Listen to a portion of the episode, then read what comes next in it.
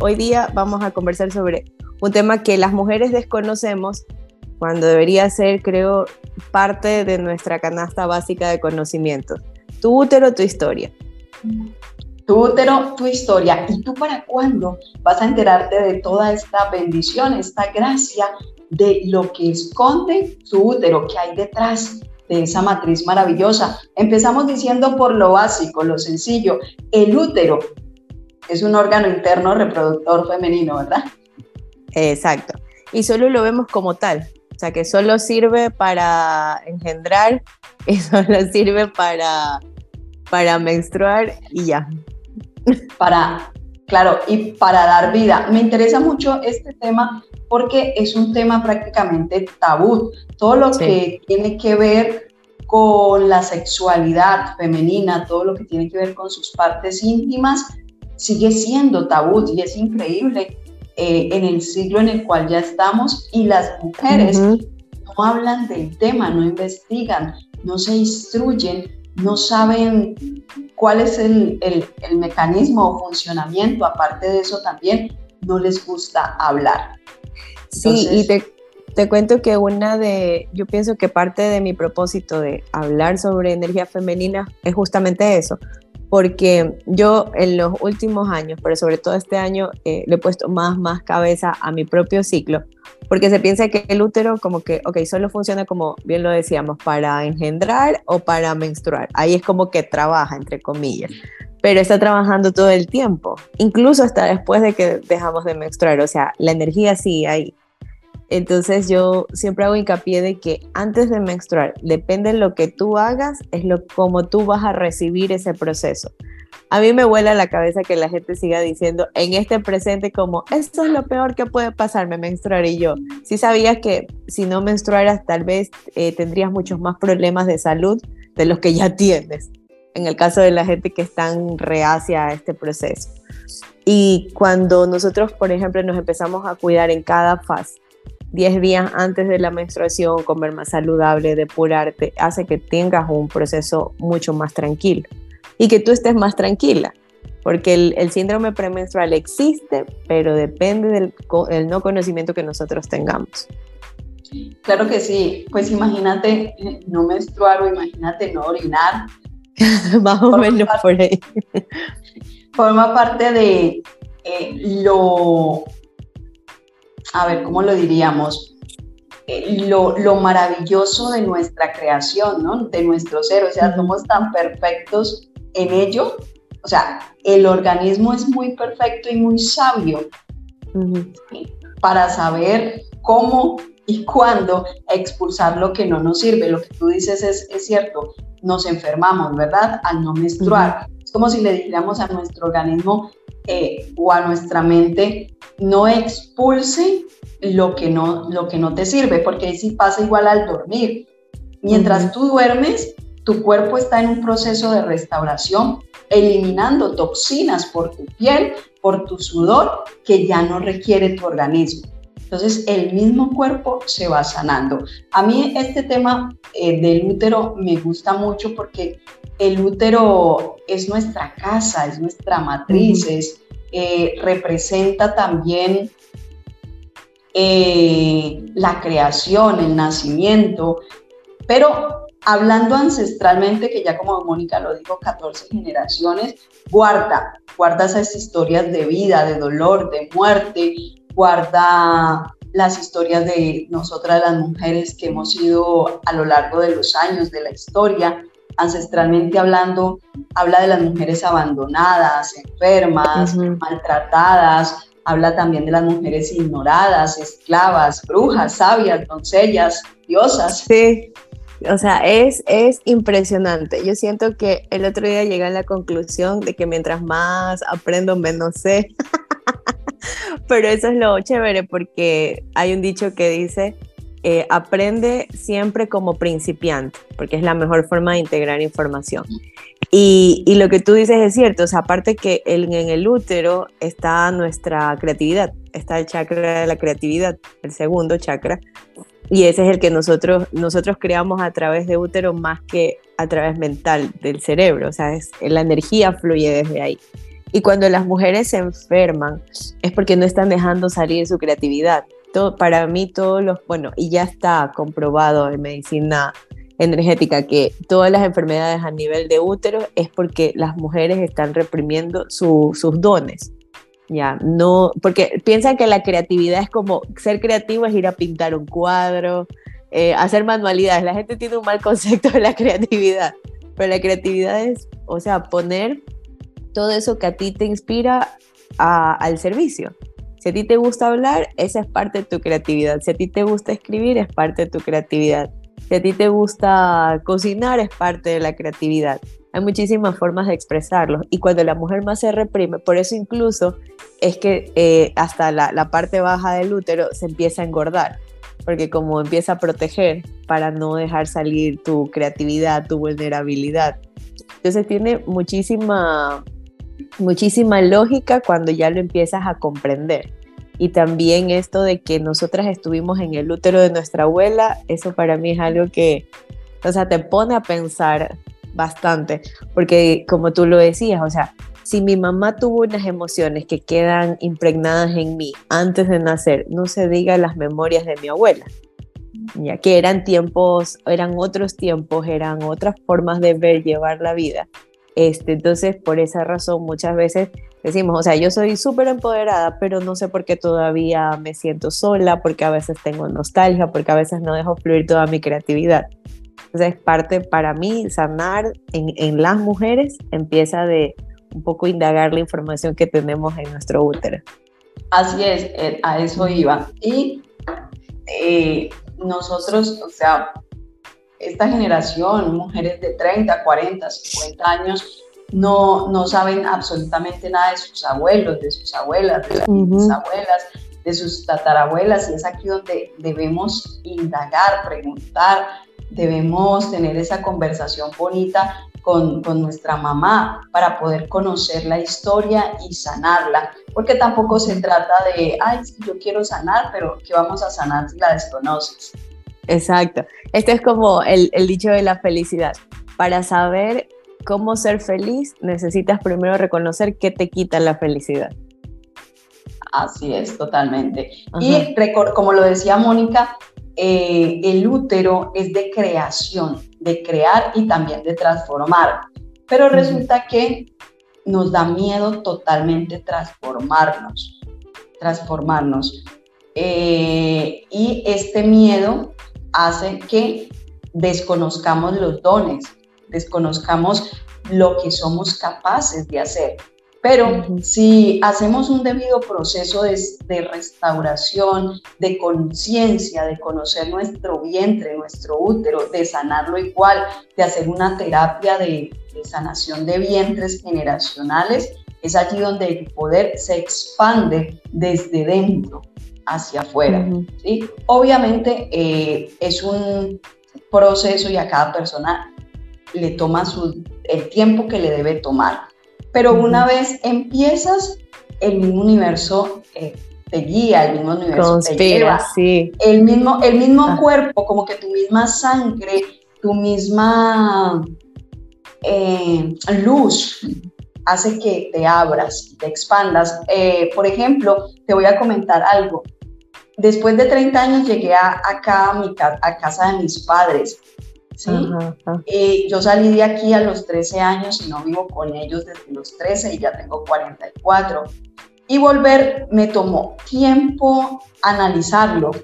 Incluso lloré y todo el cuento, pero una vez aquí, eh, pues es también reconocer que debo hacer una sanación de toda mi generación tanto de el linaje materno como el linaje paterno. ¿sí? Y yo ya he hecho muchísimas sanaciones y muchísimos procesos ancestrales. Imagínate. Y eso es algo que, perdón que te interrumpa, pero es donde quiero hacer un paréntesis porque en la actualidad, pero ya vamos a hacer un capítulo de por qué nos sanamos, pero así como rapidito, muchas de las personas, mira, tú, yo sé, tienes años haciendo procesos y todo lo demás, que uno vendría y dice, ah, bueno, ya está curada, si tuvieras como, si no, lo, si no fueras, eh, ¿cómo se dice?, responsable de tu información. Este, la gente hace cuatro cosas y dice, ya estoy. pero la cosa es que siempre te van poniendo eh, pruebas en el camino y ahí es donde hay que sacar las herramientas para, para poder transmutarlo en el tiempo que tiene que tomar. Mira, tú saliste y la vida te volvió a llevar ahí.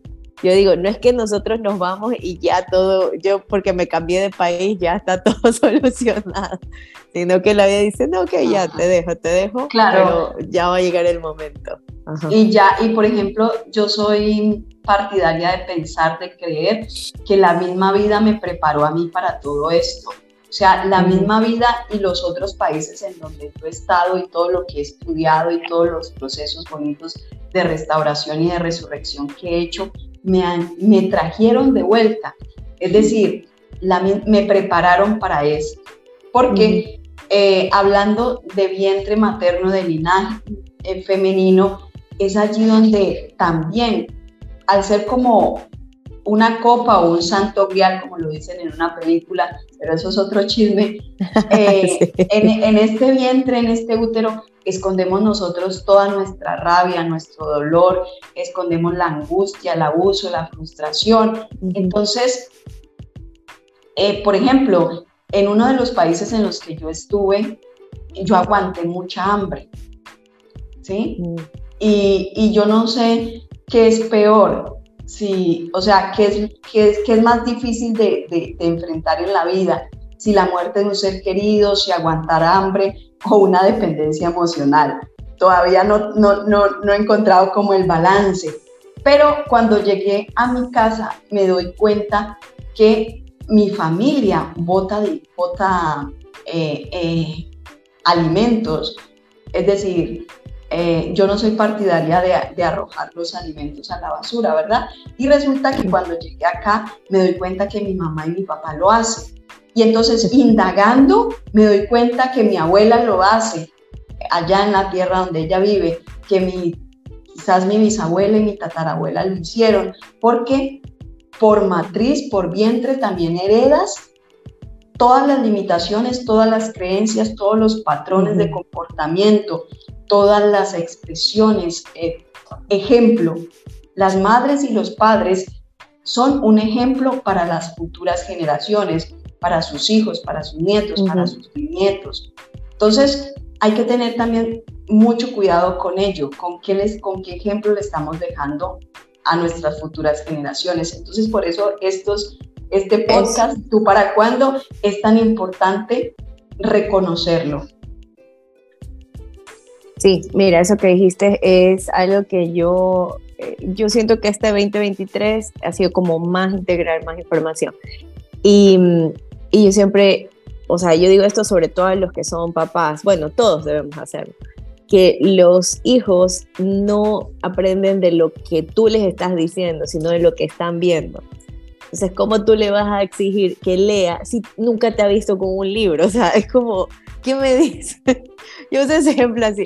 Mira, y a pesar de que, por ejemplo, en mi casa eh, siempre se inculcó la lectura, pero poco mis papás siempre estaban con un libro. Mi papá leía el periódico, él ama el periódico. Yo el periódico para mí es una es información vacía, pero aún así yo, o sea, activé mi hábito de lectura. Entonces, ok, yo constantemente estoy leyendo. Em, hay hábitos que, o sea, existen y los que tú puedes acotar, pero yo eso es a lo que voy. No le puedes exigir a una persona que haga ejercicio si tú ni siquiera te levantas de la cama. O sea, a tus hijos o a las personas que te, que te rodean, pues la gente más se deja llevar es por, por lo que ve más que por lo que le dice. O sea, yo no puedo decir, hablarte de felicidad si yo me veo toda triste. no tiene mucho sentido. ¿Cómo, ¿Qué crees que podríamos decirles a las personas que nos escuchan? ¿Cómo empezar a indagar en su historia uterina y cómo sanar, o sea, los pasos para que no se abrumen?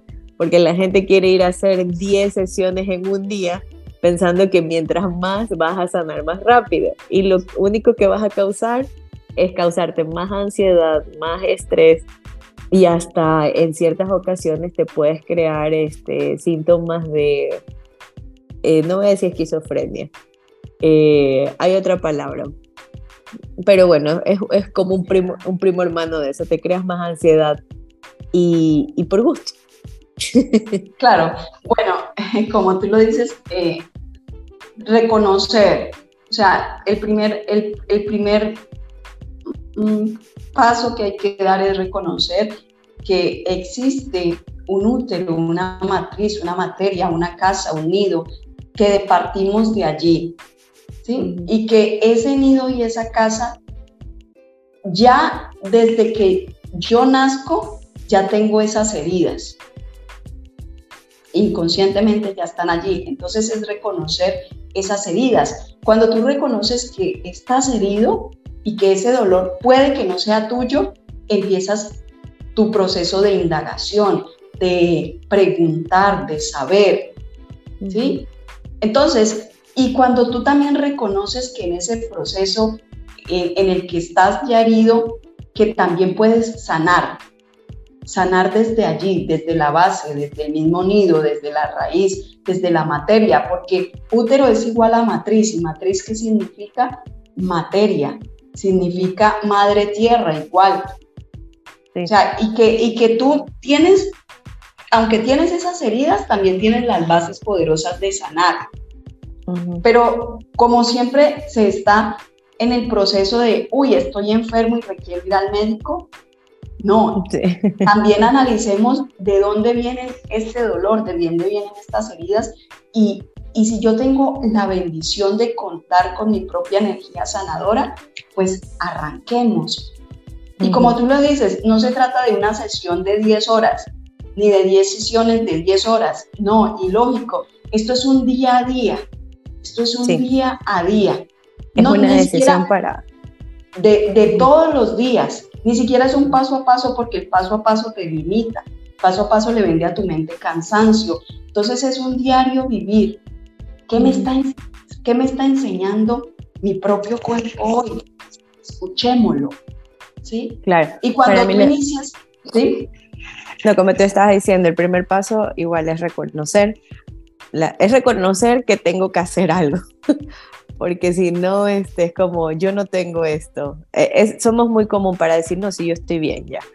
Eh, el, yo creo que el segundo eh, de reconocer es un poco conocer cómo fue la historia de tu mamá, si puedes de tu abuela y si, y si tienes suerte de tu bisabuela. Claro, es indagar, es indagar. Y observar, observar cómo, cómo son las mujeres de tu entorno, de tu, de tu línea femenina. Dime una cosa, ¿también se, se analizan las de la línea masculina? Bueno, para empezar, empezando, vamos hablando de útero y de matriz, se analiza básicamente el linaje materno. materno. Obviamente también en el útero se esconden eh, los genes y las herencias paternas, pero vamos en un día a día. Claro. Vamos eh, reconociendo, como ya lo dijimos, nuestras mujeres. Pero volvemos al tema que no nos gusta preguntar. Y es más, a nuestras mamás tampoco es que les guste mucho contarnos el chisme. Exacto. A mí me ha tomado algunos años, pero cuando ya, ya, ya le empiezas, es que primero tienes que aceptarlo en ti y cuando ya lo empiezas un poco a indagar como el por qué, ya es más sencillo y la información fluye. Tú no tienes que decirle a ellos como te voy a preguntar por mi ancestro. Tienes como empezar a preguntar cosas así, como al aire, digo yo. Este, sí, sería eh, reconocer, conocer y observar. Y luego, para mí sí es importante tener una guía profesional, porque no le vamos a preguntar a nuestro entorno que primero está recién conociendo, porque tú les estás mostrando a nuestras amigas peor, porque han de estar incluso más, más confundidas. Eh, y es como que ese es el entorno que tienes. Entonces siempre ah, preguntar, ajá, acudir con un profesional. Claro, siempre vas a requerir de, de otros, siempre, en todo proceso es que nadie puede solo, nadie puede sola. Este chisme es que se ha extendido, ay, es que tú puedes sola. No, esto habla de un egoísmo, de un empoderamiento falso. Es una cagada. de un ego demasiado alto de aquí al cielo. ¿Sí? No, es que yo puedo sola. No, no, ni yo que he estudiado tanto. Claro, mira que yo me metí Mónica, que está en su proceso también. De, cabeza en todo este tema. Y te puedo decir que en estos últimos meses es cuando he sentido como la, la verdadera conexión. Yo digo, ah, ha sido más sencillo lo que creo, pero claro, ya me estoy aprendiendo un montón de, de, de prueba y error, porque de eso se trata, pues, o sea, la única persona que lo puede sentir y trabajar es uno mismo. Nosotros damos las guías. Claro, y, ajá, pero no es como que vamos a hacer el trabajo por ti. El trabajo, y eh, ya es una decisión también de cada persona. Además, también hay que agregarle a, esto eh, un, un, punto también de quiebre en donde hay que aceptar la mala relación que tenemos con nuestras madres. Y yo Ay, creo no, es que... yo a mi mamá la quiero, la visito, le doy dinero y Pero cuando la mamá te hace una observación, ahí nos ponemos bravísimas. Sí, es verdad, eso es también otro tabú, hay que hablar de la mamá luego, porque después se hace muy extenso esto y, se, y van a terminar confundiendo si no hacen ni lo uno ni lo otro. Exacto, exacto. Es verdad, es verdad. Yo creo que esto igual es un tema que, que hemos hablado así por encimita, pero es un tema de, que vale la pena seguir fomentándolo. De hecho, eh, me llenó de satisfacción que hace unas semanas me buscó una mamá de una niña que ya está entrando en etapa menstruante y está un poco preocupada porque siente que la información que se nos provee no es la información correcta, es una información muy limitada. Entonces, bueno, esperemos que logren lo que desean para poder este, informarle esto a, las niñas. Porque no solamente esto es un tema de adultas, nosotros ya pronto, bueno, no sé tú, pero ya pronto debemos de terminar el proceso de sangrado. Ahora ellas están iniciando y si esto nos acompaña, por ejemplo, la menstruación como 40 años, ¿por qué desconocemos tanto sobre ella cuando deberíamos ser las mejores amigas y sacarle todo el potencial a todo el ciclo? Para mí la historia, la historia uterina es, muy bonita. Y de verdad que cuando, mientras, cuando yo empecé a, a, preguntar más a las mujeres de mi línea, empecé a entender más cosas sobre mí y a darme cuenta de que siempre se puede modificar y que no puedes salvar a todas las de tu línea, pero sí puedes mostrar que si hay compromiso contigo y si quieres realmente ser una mejor versión, sí se puede conseguir, indiferente de la historia que tengamos porque si no, pues no existiera gente exitosa, todos seríamos este, víctimas, porque todos tenemos heridas. O sea, ahí sí no se salva nadie. Ahí sí no se salva. todos tienen heridas desde, desde la Madre Teresa hasta, no sé, hasta Pablo Escobar. O sea, yéndonos a los extremos de los polos, de la polaridad de las personas. Todos tenemos heridas y por algo empezamos a hacer lo que estamos haciendo. Pero bueno, yo creo que este, este tema ha sido súper interesante y tenemos que indagarlo un poco más, pero eh, pienso yo que como para hacer una introducción ha estado bastante, bastante bien. Interesante, interesante. Recuerden tomar conciencia de la, lo valioso que es tu matriz, tu matriz, tu nacimiento, tu casa, tu creación, tu fortaleza también. Incluso de allí parte la abundancia del dinero. Exactamente, sí, sí, sí. La, la, línea materna es la que te ayuda a crear abundancia, la paterna es la que te ayuda a potenciar. Pero bueno, todo parte de que nosotros los creamos. Chicos, muchas gracias. Chicos, chicas, gracias por escucharnos. Recuerden darnos like, compartir, suscribirse en nuestro podcast y tú para cuándo.